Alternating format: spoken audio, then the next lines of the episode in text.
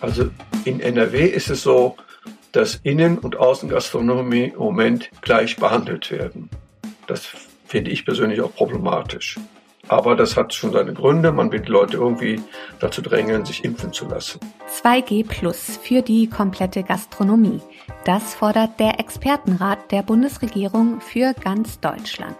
Warum das manchen Gastronomen in NRW Sorgen bereitet, darüber sprechen wir heute im Aufwacher. Rheinische Post Aufwacher. News aus NRW und dem Rest der Welt mit Paula Rösler. Hallo, schön, dass ihr dabei seid. Und unser zweites Thema heute ist die Rechenschwäche des Kalkuli. Die wird betroffenen Kindern in Zeiten von Corona umso mehr zum Verhängnis. Einen Nachteilsausgleich lehnt das NRW-Schulministerium bisher ab. Wir erklären warum. Und wenn euch der Podcast gefällt, abonniert uns doch gerne in eurer App und lasst uns zum Beispiel bei Spotify ein paar Sternchen da. So, und jetzt geht's los mit den Nachrichten aus unserer Landeshauptstadt von Antenne Düsseldorf. Hallo Paula, wir sprechen heute über geplante Mobilstationen, durch die möchte die Stadt die Verkehrswende vorantreiben. Dann sprechen wir über 2022 als Veranstaltungsjahr und dann geht es noch um das Thema Alkohol. Die Stadt investiert in diesem Jahr viel Kraft in die Verkehrswende. Unter anderem sollen sieben Mobilstationen geschaffen werden, an denen wir umweltfreundliche Verkehrsmittel abstellen können. Ziel weniger Autos und weniger Emissionen in unserer Stadt. Mehr dazu von Dennis Lieske für Antenne Düsseldorf. Die ersten Stationen entstehen in Bilk und Unterbilk. Drei werden an größeren Rheinbahnhaltestellen eingerichtet, nämlich an der Uni Mitte und der Mensa sowie am Kirchplatz. Die anderen vier kommen in Wohnviertel. An den Mobilstationen gibt es die Möglichkeit, E-Scooter oder Lastenräder zu leihen, E-Autos aufzuladen und teilweise auch Reparaturangebote für Fahrräder. Die Einrichtungen sollen im Laufe des Jahres gebaut und in Betrieb genommen werden. Unklar ist noch, wie teuer die Angebote dort sein werden. In den kommenden Jahren soll es überall in Düsseldorf solche Mobilstationen geben. 2022 soll es in Düsseldorf wieder große Konzerte geben. Das wünscht sich unter anderem die Veranstaltungsbranche. Die Toten Hosen spielen gleich zweimal im Juni in der Merkur Spiele Außerdem werden einige Konzerte von 2020 in diesem Jahr nachgeholt, zum Beispiel One Republic im April. Andere Konzerte wurden aber auch schon wieder abgesagt. Der Intendant der Tonhalle, Michael Becker, hat noch Hoffnung. Ich würde mich wahnsinnig darauf freuen, wenn diese Saison im Juli enden würde mit der Tatsache, dass Corona gebändigt ist und wir endlich wieder vernünftig planen können. Die nächste Saison soll ein so wörtlich echter Burner werden. Es seien schon viele Künstler und Künstlerinnen eingekauft worden. Seit Beginn der Corona-Pandemie mussten weniger Jugendliche mit Alkoholvergiftung im Krankenhaus behandelt werden. Das zeigt eine Umfrage der Düsseldorfer Krankenkasse KKH. Trotzdem ist Alkohol auch bei Jugendlichen weiter ein Problem, warnt ein Sprecher. Mehr dazu von Antenne Düsseldorf Reporterin Kirsten Hedwig-Rondort. Alkohol sei kein Problemlöser. In der Pandemie könne er sogar besonders schaden, weil er unser Immunsystem schwächt. Davor warnt ein Sprecher der Düsseldorfer Krankenkasse. Besonders Jugendliche müsse man früh über die Risiken von Alkohol aufklären. Im ersten Corona-Jahr wurden 12.000 Jugendliche mit einer Alkoholvergiftung im Krankenhaus behandelt. Das sind zwar ein Drittel weniger als im Vorjahr, das heiße aber nicht, dass Jugendliche weniger trinken, so der Sprecher. Wer vor der Pandemie schon in einer Krise steckte, trinke jetzt teilweise sogar mehr. Und soweit der Überblick aus Düsseldorf. Mehr Nachrichten gibt es auch immer um halb, bei uns im Radio und rund um die Uhr auf unserer Homepage antennedüsseldorf.de und in der neuen Antenne Düsseldorf App. Soweit die Nachrichten aus Düsseldorf. Mal eben spontan die Mittagspause im Restaurant gegenüber verbringen oder einen Kaffee beim Bäcker trinken. Für Menschen ohne Impfung ist das aktuell nicht möglich. Und die Corona-Maßnahmen könnten sogar jetzt noch strenger werden. Hamburg macht's vor, der Expertenrat der Bundesregierung fordert es für ganz Deutschland.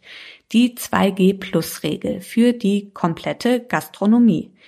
Das bereitet manchen Gastronomen und Verbänden in NRW Sorgen. Mein Kollege Reinhard Kowalewski aus der Wirtschaftsredaktion hat mit Ihnen gesprochen. Hallo Reinhard. Ja, hallo. Grüß dich. 2G Plus kennen wir ja schon von vielen Events oder auch aus dem Fitnessstudio. Das heißt, gleiches Prozedere dann jetzt auch für Restaurants. Also alle müssen vorher einen aktuellen Schnelltest machen. Naja, also der Hamburg macht das vorab nächste Woche. Wer in ein Restaurant geht, muss einerseits geimpft oder genesen sein und zusätzlich noch einen Test bringen. Aber der Clou ist, wenn man geboostert ist, dann ist das auch ein Plus. Also statt Test reicht auch das Boostern, ich sag mal für ein paar Monate. Ob das dann irgendwann wieder ausläuft und man dann auch als Geboosterter getestet werden kann, das wird man dann im Frühling oder Sommer merken. Aber zumindest die nächsten Monate sind die Regel in Hamburg und der Expertenrat sagt, so ähnlich sollte man es in ganz Deutschland machen. Okay, Gastronomie ist ja ein weiter Begriff. Was würde das denn alles umfassen? Naja, Kneipen, Restaurants, aber ich glaube, da gehen fast die meisten Leute hin.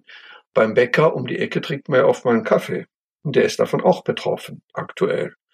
Und da gilt auch in NRW zum Beispiel die Regel, dass du einen 2G-Nachweis bringen musst, auch wenn du den Kaffee draußen trinken musst. Also mich persönlich stört das. Also wenn man im Homeoffice ist und man um die Ecke einen Kaffee trinken geht.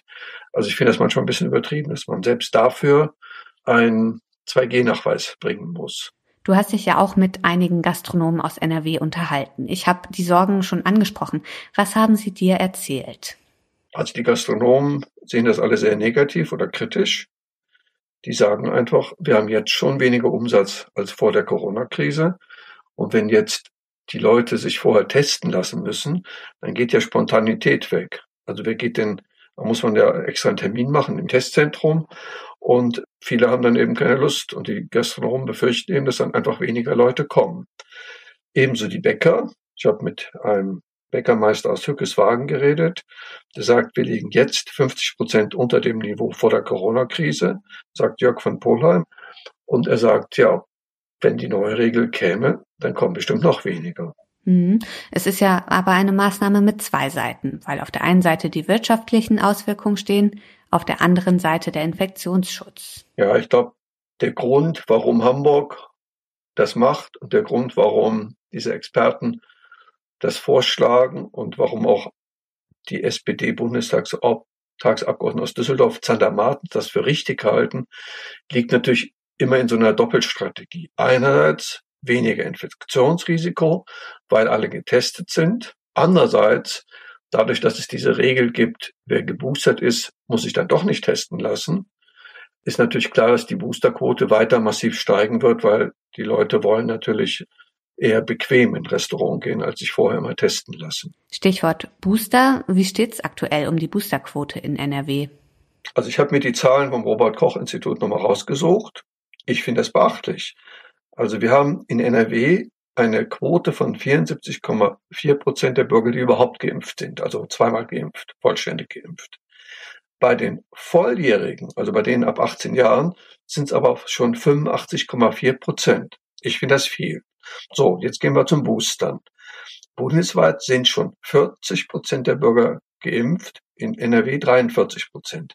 Aber von den Bürgern ab 18 sind 51 Prozent schon geboostert. Und es gehen ja täglich viele 10.000 Bürger weiter zum Arzt und lassen sich eine zweite Spritze geben. Das heißt, wir sind sehr bald bei 60 bis 70 Prozent, vermute ich. Das hat auch eine gewisse Logik. Ich glaube, die Leute, die einmal gesagt haben, ich lasse mich impfen, die sagen sich, na gut, jetzt kommt es auf den dritten Pix auch nicht mehr drauf an.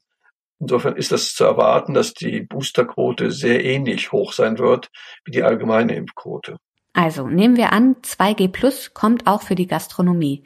Könnten sich Gastronomen da jetzt irgendwie drauf vorbereiten? Naja, es gibt ja, es gab schon im letzten Sommer so ein paar Restaurants, die hatten Testzentren vor ihrem Restaurant. Also hier, ich wohne in Essen am Waldener See, da gab sowas auch vor einem großen Restaurant.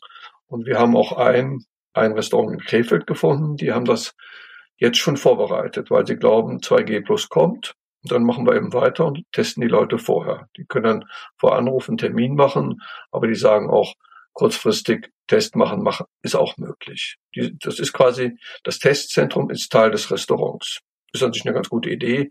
Ich denke, im letzten Sommer gab es das an vielen Stellen. Ne?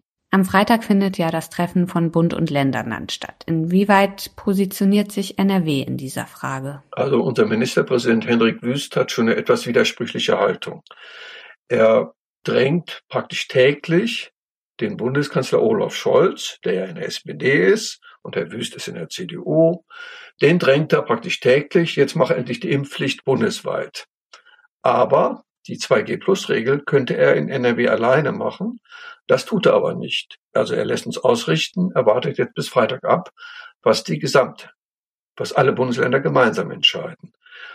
Gut, wenn man ehrlich ist, das war letztes Jahr genauso. Also die meisten Bundesländer haben erstmal abgewartet, was alle gemeinsam machen und dann haben sie eben sich jeweils einzeln verhalten, wie sie damit umgehen. Die SPD im Landtag sagt aber, ja, lieber Herr Wüst, wenn du dich hier so als starker Mann profilieren willst, dann mach doch auch in NRW selbst was. Dann mach doch die 2G-Plus-Regel. Dann kriegen wir so das Boostern hoch, kriegen wir insgesamt die Impfquote hoch und so kommen wir insgesamt besser aus der Pandemie. Das heißt, wir müssen noch abwarten, was am Freitag geschieht und wie die Regelung dann ausgestaltet wird, oder? Also in NRW ist es so, dass Innen- und Außengastronomie im Moment gleich behandelt werden. Das finde ich persönlich auch problematisch. Aber das hat schon seine Gründe. Man will die Leute irgendwie dazu drängen, sich impfen zu lassen. In Hamburg gilt die 2G-Plus-Regel anscheinend nur für die Innengastronomie. Da müssen wir jetzt mal abwarten. Was wird jetzt wirklich bundesweit empfohlen? Was wird NRW dann umsetzen? Also ich vermute, wenn es bundesweit festgelegt wird, dann wird man das auch in NRW um, also anwenden. Die Frage ist, ob man es auch für außen macht. Ich bin da, wenn ich ehrlich bin, ratlos mich da einzufühlen in die Landesregierung, was sie dafür klug hält. Es bleibt spannend. Danke, Reinhard, für die Einordnung. Ja, vielen Dank. Und wir kommen zu unserem zweiten Thema. Pippi Langstrumpf hat's vorgerechnet. Zwei mal drei macht vier und drei macht neune oder so ähnlich.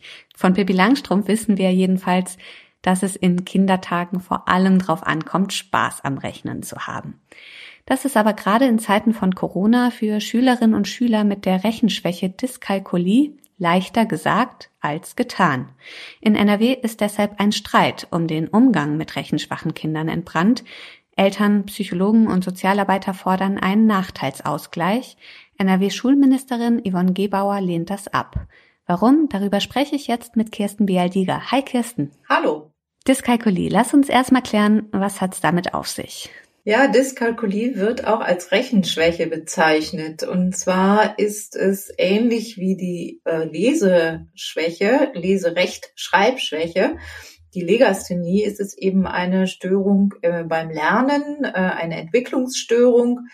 Und äh, bei der Dyskalkulie führt diese Entwicklungsstörung dazu, dass Kinder, die betroffen sind, ganz große Schwierigkeiten beim Rechnen haben. Also einfachste Matheaufgaben können sie nicht lösen.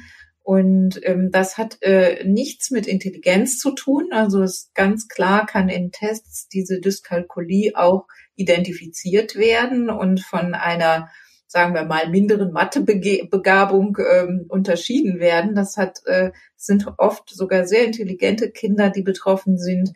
Und umso frustrierender ist es dann natürlich, wenn diese Kinder dann an ganz einfachen Aufgaben scheitern. Ja, gerade so ein Fach wie Mathe steht und fällt natürlich mit positiven und negativen Erfahrungen. Wie viele Kinder sind denn von einer Dyskalkulie betroffen?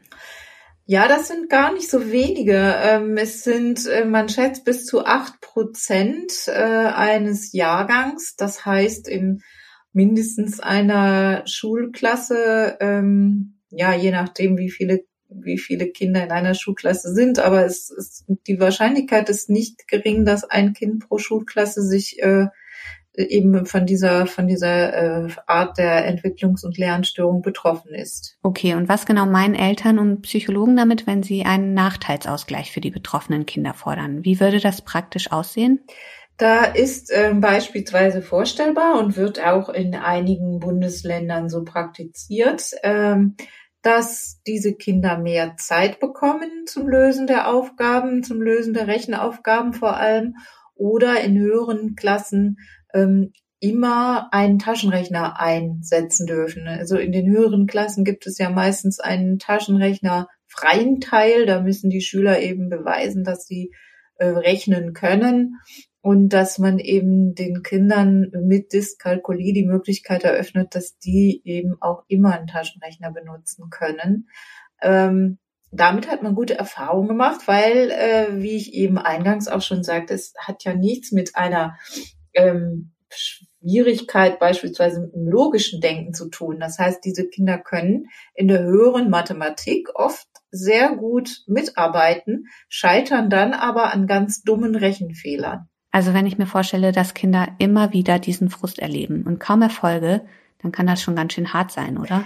Ja, das, das ist auch das Problem, dass ähm, häufig, ich habe da auch mit einer Mutter gesprochen, die mit ihrer Tochter aus New York kam nach Deutschland, nach Düsseldorf gezogen ist.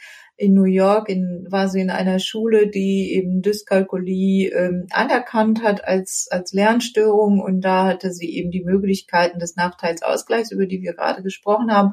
Und in Deutschland, in Düsseldorf, wurde das überhaupt nicht anerkannt. Und die ist gleich um zwei Noten abgesackt.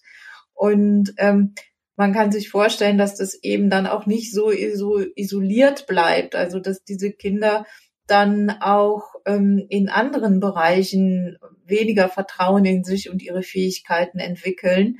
Und es gab jetzt schon Langzeitstudien, da sind Wissenschaftler zum Ergebnis gekommen, dass Kinder, die von Dyskalkulie betroffen sind, doppelt ähm, so häufig arbeitslos werden und eben Schwierigkeiten haben, dann später im Berufsleben auch erfolgreich zu sein. Das sind dramatische Konsequenzen. Nun hat aber Yvonne Gebauer, NRW-Schulministerin, diesen Nachteilsausgleich abgelehnt. Mit welcher Begründung?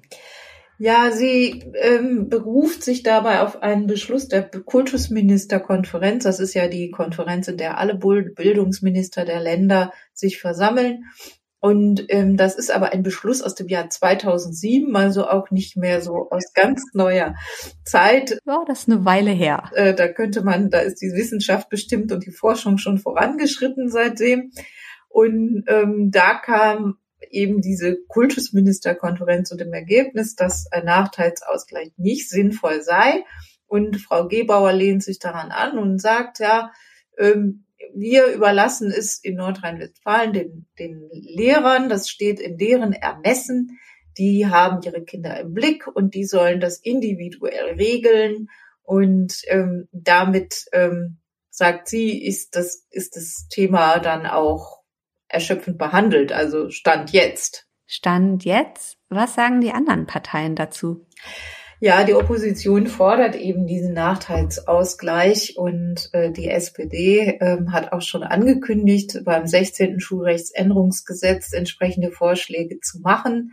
Und ähm, es gibt auch Petitionen von Eltern, die sich häufen zu diesem Thema.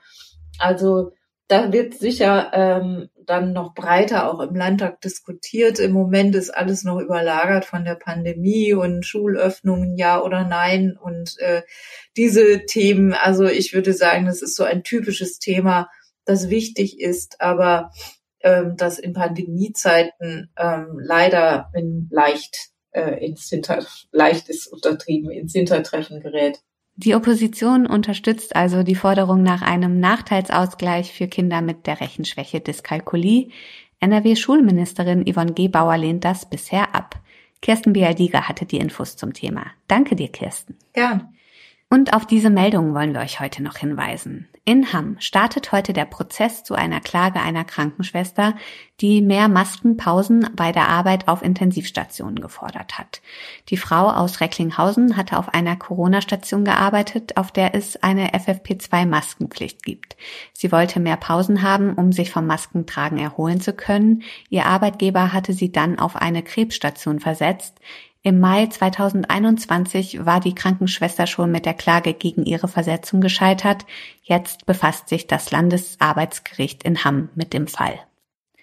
Wie entwickelt sich die Wirtschaft in diesem Jahr? Die Arbeitgeberverbände Ruhr-Westfalen geben dazu heute eine Prognose für das erste Halbjahr 2022 ab.